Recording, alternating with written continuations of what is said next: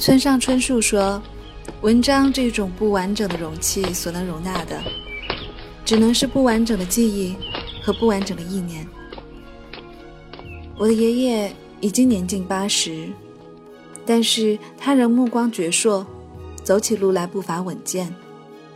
和我通电话的时候，简洁明快、干净利落，绝不多半句废话。而且绝对比你更先挂电话，他不等你先说再见。我父亲曾经几次想着要比爷爷更先挂电话，但据我所知，一次都没有成功过。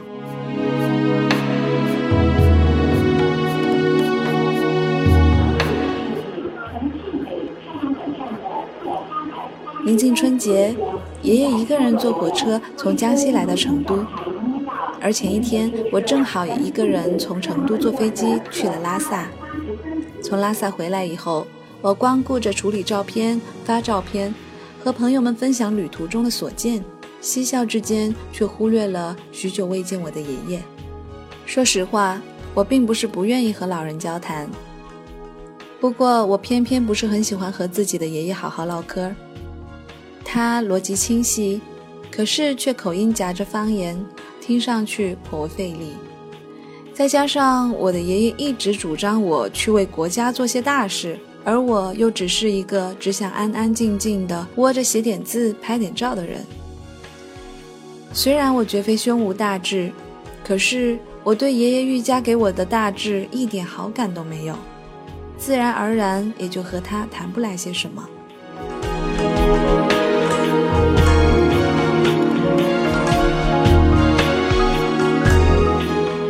又是三四天过去，直到我的父亲提醒我，我才想起爷爷已经是身在成都。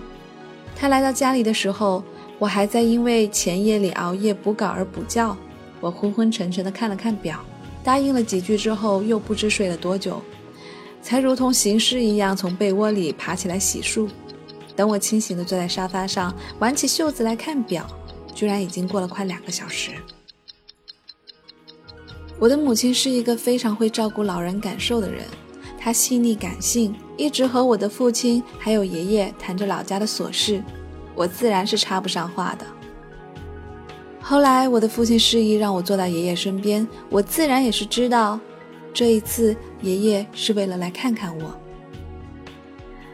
爷爷随身揣着两副眼镜，穿着翻着毛领的皮衣，然后围了一条黑白围巾。似乎在我的记忆里，他一直都是这样穿着。爷爷上下的打量着我，还没等我开口，就先笑道：“高了，瘦了好多。”我笑笑，连声说是。爷爷又紧接着开始固定他的流程，先问学业，再问感情，然后开始谈天说地。他一直期望我学习军工设计方向的专业。而我却反其道而行，学了文学。他一直要求我找了女朋友，一定要先给他过目。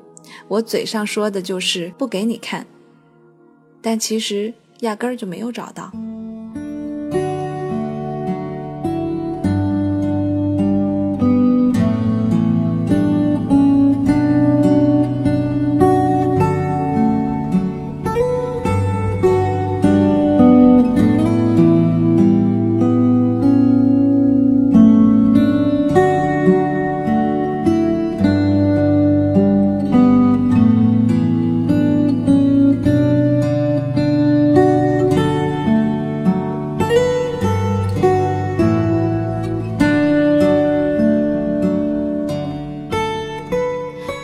说话很有技巧，有的时候让你觉得不能反驳，有的时候又让你觉得反驳了也没有用。他会继续着他的思路往下走，最后他能夺得你的认同。每每我被那纠结的口音折磨得欲仙欲死，准备开小差的时候，他又会在我即将走神的时候提醒我要注意倾听，让我哭笑不得。这一次的相聚也不例外，他和我聊了很多。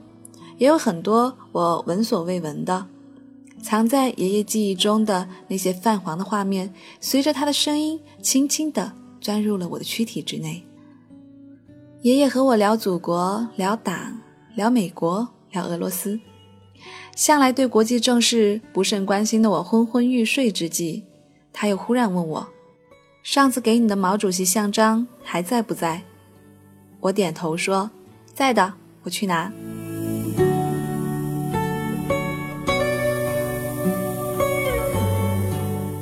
那是一张鹅黄的油纸包裹，边缘已经泛起了毛边。被油纸卷起来的包裹包着的，正是一枚枚毛主席像章。那个年代的东西，在我的眼中总有一种莫名的格式感。像章的背面，或明或刻着像章的年代。父亲啧啧嘴，里面有几个比我的年纪还大呢。这些东西你要好好保存。虽然不值钱，可是再也见不到了。江西老家那里还有几本书，下次我给你带过来。爷爷叮嘱我收好。红宝书，那个年代能留下来的无非是这些物件。旧物总是能勾起回忆。爷爷开始讲述文革时期的事情，然后时光追溯。就像是翻开了一本老书一样，开始讲起了自己的家事，也是我的家事。你知道的，那个时候爷爷家的成分不好，我的爷爷是当地主的。爸爸给我们端来泡好的咖啡，加了鲜奶和白砂糖，所以格外可口。爷爷抿了一口，连声称赞。我笑道：“爷爷，喝了咖啡晚上不会睡不着吧？”怎么会呢？爷爷把杯子放下，转而回到了刚刚的话题。嗯，我是知道自己的家里怎么败下来的。我小的时候，一把大火把咱们家给烧了。我心里算了算，似乎跟文革也没什么关系。日本人入侵的时候，烧杀抢掠，见什么拿什么。下雨天，日本人就挨家挨户搜凉席裹在身上，直到整个村都没有了凉席才作罢。可是那一场大火是强盗烧的，那个时候家里已经捉襟见肘了。那年冬天，日本人还没来，强盗夜里摸黑先进了家，他们不仅把家里的财物搜走，还要杀人。他们拿稻草点了火，取了一把吹熄，将人脱了衣服吊起来，还用带火星的那一头烧人的腋窝，直到烧出两个窟窿，胳膊几个月都放不下来。他们还把女的绑了，放在炉架上，下面烧着火熏烟，把人活活给熏死，熏得黑漆漆的，都辨不出谁是谁。那个时候我还小。看着强盗就这么为非作歹，然后大摇大摆的离开，我心里一惊。爷爷从来都没有说过这些，又或者是我没有认真听过。所以说现在的生活多好啊！中国那么多人，还能管理的井井有条，家家户户都没饿死，已经算是个奇迹了。想当年。接着，爷爷又开始讲他的生平经历，自学数学，帮兵工厂计算尺寸呢，和郭沫若合影啊，被军委赏识啊，诸如此类。这些我倒是听得多了，又开始想瞌睡起来。为了打发点时间，我就掏出了手机刷了刷微博。中国有多少个省？啊，我一惊。中国有多少个省？爷爷瞪着我，重复了一遍问题。不仅如此，他还连珠炮似的给我抛了一大堆问题，全是类似知识竞赛里的问题。世界最大、最小的国家分别是哪个？中国现在有多少人口？四川省又有多少人有车？我不敌着迅猛的攻势，一边偷偷用手机百度，一边用眼神求助于我的父亲。爸，你们那儿是不是搞了老年人知识竞赛啊？哎呀，没有，我一个人在家里学的，就看他知不知道。一笑解围间，我忽然有一种空虚的感觉，这种感觉就好像你忽然获得了什么，也失去了什么，可你却不知道你获得和失去的都是些什么。人为什么需要倾诉？是因为人有需求，人需要被理解、被认可、被采纳、被安慰、被包容，还有被爱。如果一个人连倾诉的对象都没有，那么他会感到悲伤。他的声音即便倾泻而出，或迟或早，也将杳然远逝，就如同他的其他也终将消失一样。可是倾诉是人的本能，就像人需要喝水，如果渴了而无饮，那么人便会去找寻水源。人无从倾诉。便会去寻找人倾诉，哪怕只是聊两句琐事也好，心灵的干渴就可以得到释放。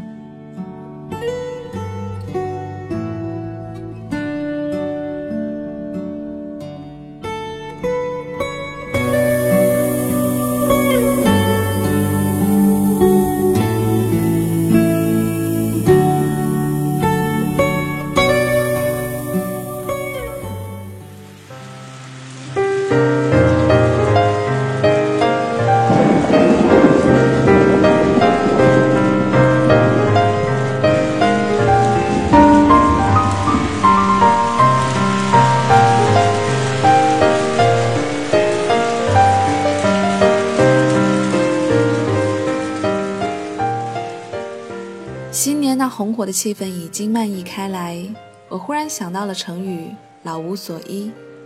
一个人的新年是怎样的呢？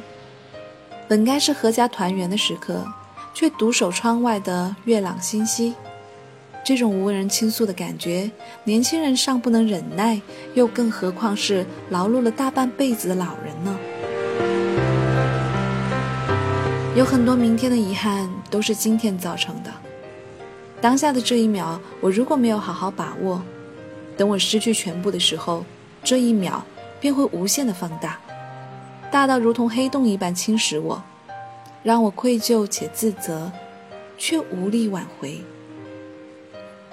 他们经历的悲欢离合比我们多，他们也有太多的这一秒，而真正悲哀的是，他们还没有到尽，就已经泛舟至长河尽头。而我们再想听，已抓不住任何回音。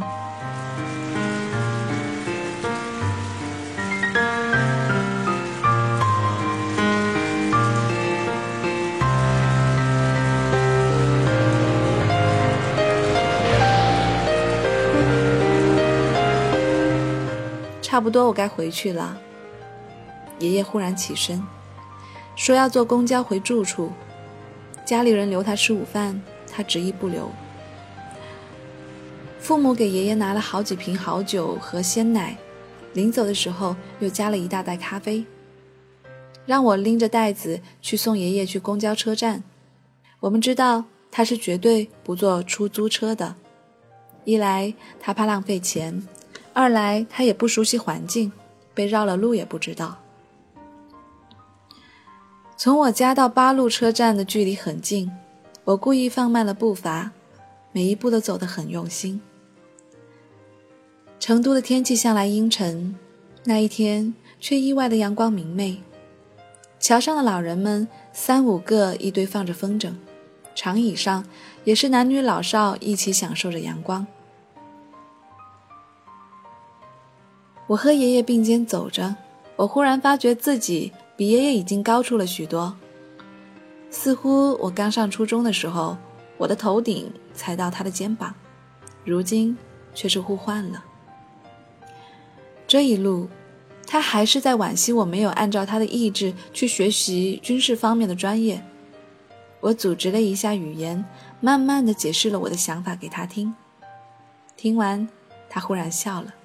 也是，有兴趣才是最重要的，你喜欢就好。照样也能有所建树。我诧异了，为什么我以前从来没有好好的、认认真真的解释过呢？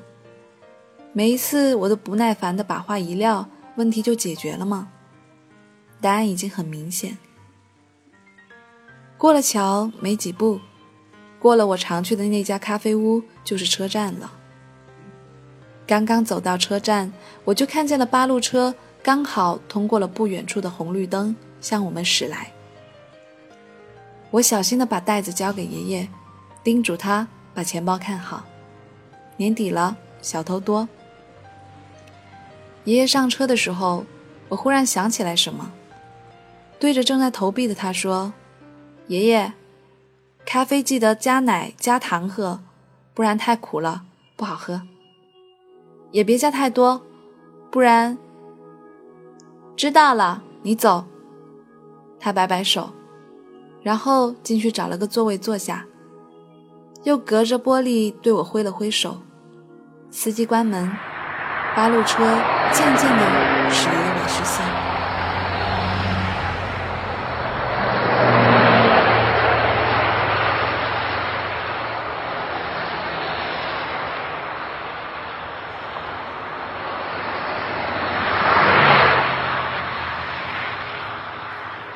我深吸了一口气，面向阳光。成都的阳光全然没有拉萨那一般细密烧人，可我，却像是一只久居地下的鼹鼠，被它刺得有些睁不开眼。时光易老，生命的长度长短不一，记忆迟早会被冲淡，那些还未能说出来的故事，终将会随着人而消逝。许多年后，只愿在漫漫长河的终点，你不用带走过多的回忆。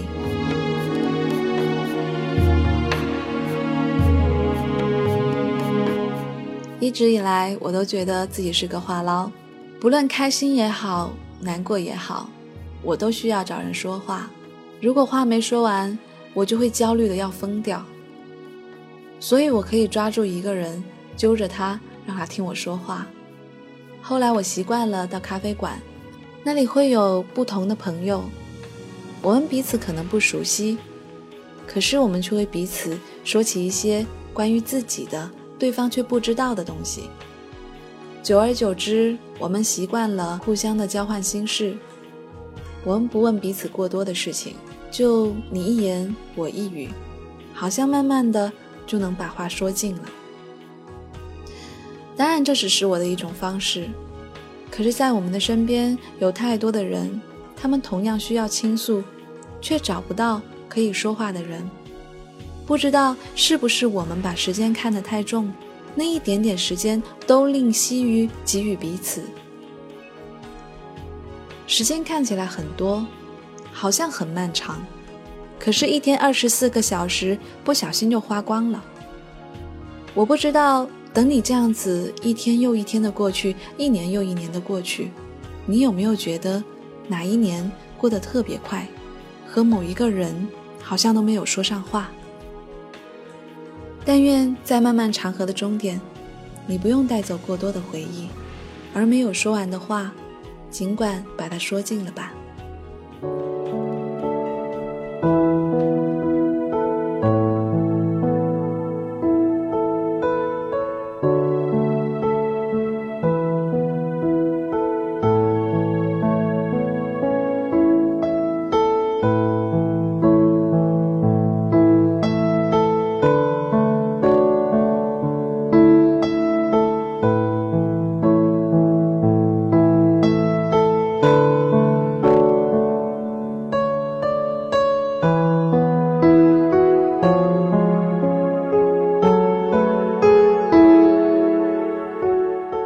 里是陌生人广播，能给你的小惊喜与耳边的温暖，我是立夏。录制节目的时候，我这是黄昏，黄昏就这样子一点点慢慢的远去。等我录制完这个故事的时候，太阳几近已经下山了。我想，时间就是这样子，在我们的生命中一点一点的流散而去。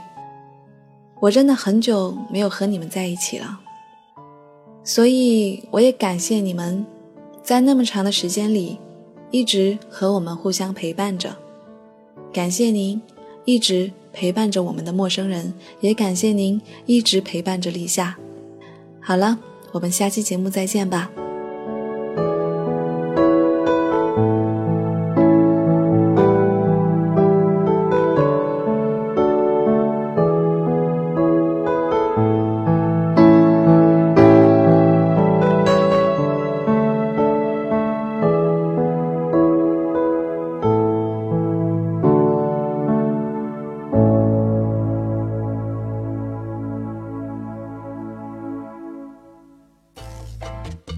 欢迎关注陌生人微信公众平台，添加微信号 m m o o f m 或搜索“陌生人”，声音的声不是生孩子的生。